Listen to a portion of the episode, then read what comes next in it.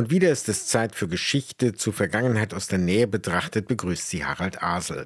Heute erinnere ich an einen Publizisten, der am 20. März 1923, also vor 100 Jahren, geboren wurde. Meine Publizistik war nie nur beschränkt auf die Auseinandersetzung mit dem Nationalsozialismus, mit Faschismus oder Stalinismus, sondern mein Themenbukett war immer weit gefächert, auch als Fernsehmann. Ich habe historische Porträts gemacht, Talleyrand, Voltaire, Elisabeth I., Königin von England. Ich war in der sogenannten Dritten Welt. Ich war in 38 Ländern Asiens, Afrikas und Lateinamerikas als Fernsehmann zwischen 1964 und 1988 bis zu meiner offiziellen Pensionierung. Insofern stimmt es nicht, wenn meine Publizistik reduziert wird auf das, äh, was heute allgemein verständlich Holocaust genannt wird, also der Völkermord an den Juden im deutsch besetzten Europa während des Zweiten Weltkrieges. Ralf Giordano war ein streitbarer Mann. In seinem letzten Lebensjahrzehnt warnte er vor einer schleichenden Islamisierung Deutschlands durch den Einfluss der türkischen Religionsbehörde über den Verein DITIB. Zuvor war die Auseinandersetzung mit dem Nationalsozialismus und dem verschweigenden Umgang darüber in der Nachkriegszeit ein zentrales Thema von Giordanos publizistischem Wirken. Natürlich, diese zwölf Jahre von 1933 bis 1945, das heißt von meinem 10. bis zu meinem 22. Lebensjahr, war natürlich für mein Leben bestimmend in ihrer Schauerlichkeit, in ihrer Schrecklichkeit, dass ich hier vor Ihnen sitze, ist mehr oder weniger Zufall. Es hätte auch ganz anders sein können und Millionen haben nicht überlebt. Aber eben, dass so viele nicht überlebt haben, meine innere Beziehung zu denen, die nicht überlebt haben, das ist mein Kompass.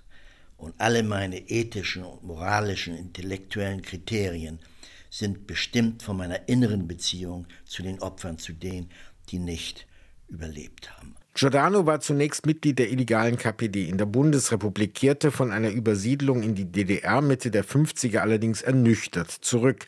Er warnte nach der deutschen Vereinigung davor, sich nur einseitig mit dem Nationalsozialismus oder dem Stalinismus zu befassen. Es muss den jungen Generationen klar sein, auf der einen Seite, dass Gewalt von Menschen gegen Menschen, dass es das immer gegeben hat. Immer.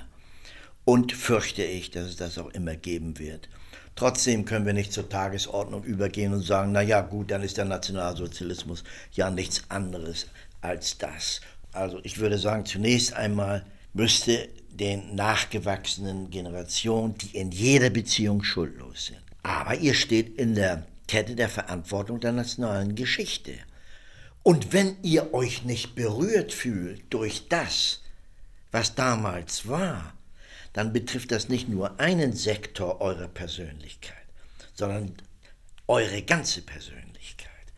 Ich bringe das immer also habe keine Kinder, obwohl ich Kinder liebe. Aber wenn ich eine Tochter hätte und da käme einer anmarschiert, der sich indolent zeigte gegenüber dem Holocaust, dann würde ich zu meiner Tochter sagen, Vorsicht, Vorsicht, der ist nicht nur indolent gegenüber diesem schrecklichen Geschehen, denn das ist offenbar ein Mensch, also der auch sonst indolent ist und äh, keine Fähigkeit hat, mit anderen Menschen mitzudenken und mitzufühlen. Zweimal traf ich Ralf Giordano zum Interview.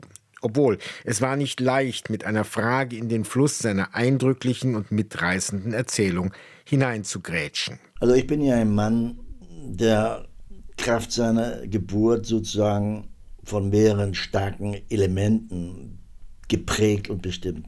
Einmal durch die jüdische Mutter, zwischen 33 und 45 ganz entscheidend tödlich bedroht, ja. Dann aber auch in der Auseinandersetzung mit dem Nationalsozialismus äh, bis heute.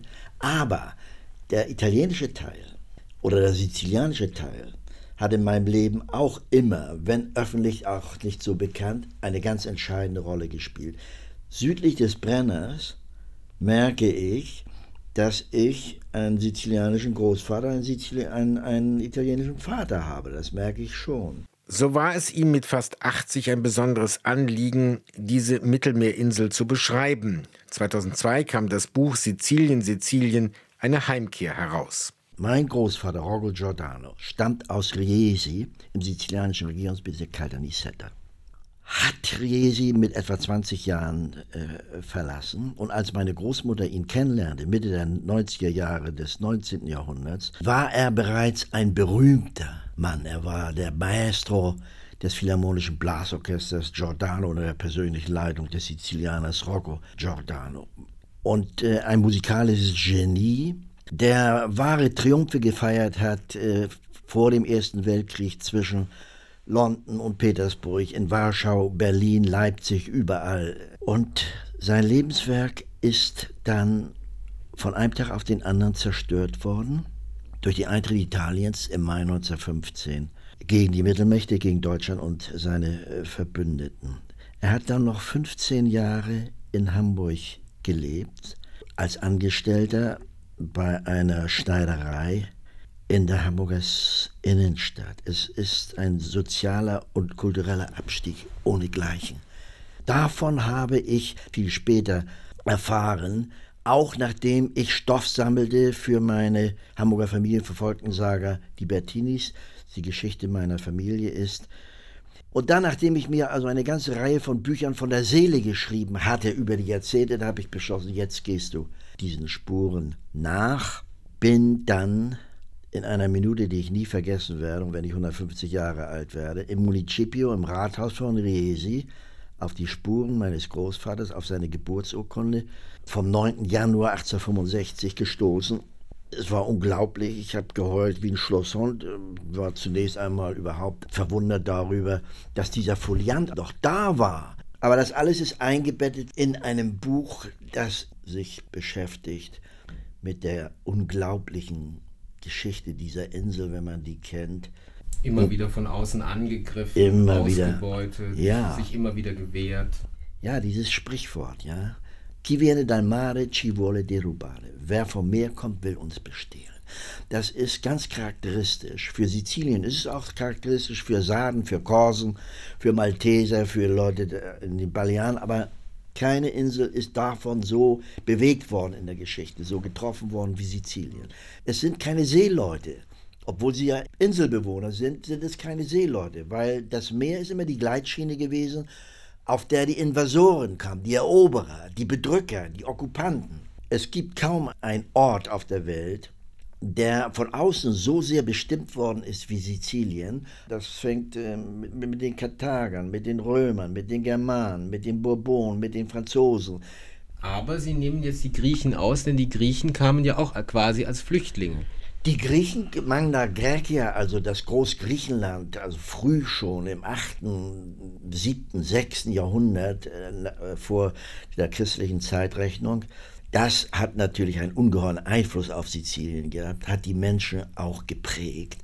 Aber im Ganzen kann man heute, kann man sagen, dass die Sizilianer trotz dieser Jahrtausende alten äußeren Beeinflussung etwas Eigenes bewahrt haben, etwas vollkommen Unverwechselbares. Mhm gewahrt haben. Das ist schwer, auch für einen wortgewandten Mann ist das schwer zu erklären. Es ist etwas Atmosphärisches. Ich habe die Welt also kennengelernt über zwei Jahrzehnte, aber auf eine solche Art und Weise äh, geformt worden zu sein von außen und dennoch das eigene bewahrt zu haben, wie auf Sizilien, das ist etwas, ähm, was mir so nie begegnet ist. Ralf Giordano, der Publizist, wurde am 20. März 1923, morgen vor 100 Jahren, in Hamburg geboren. Danke für die Aufmerksamkeit, sagt Harald Asel. Inforadio vom Rundfunk Berlin-Brandenburg.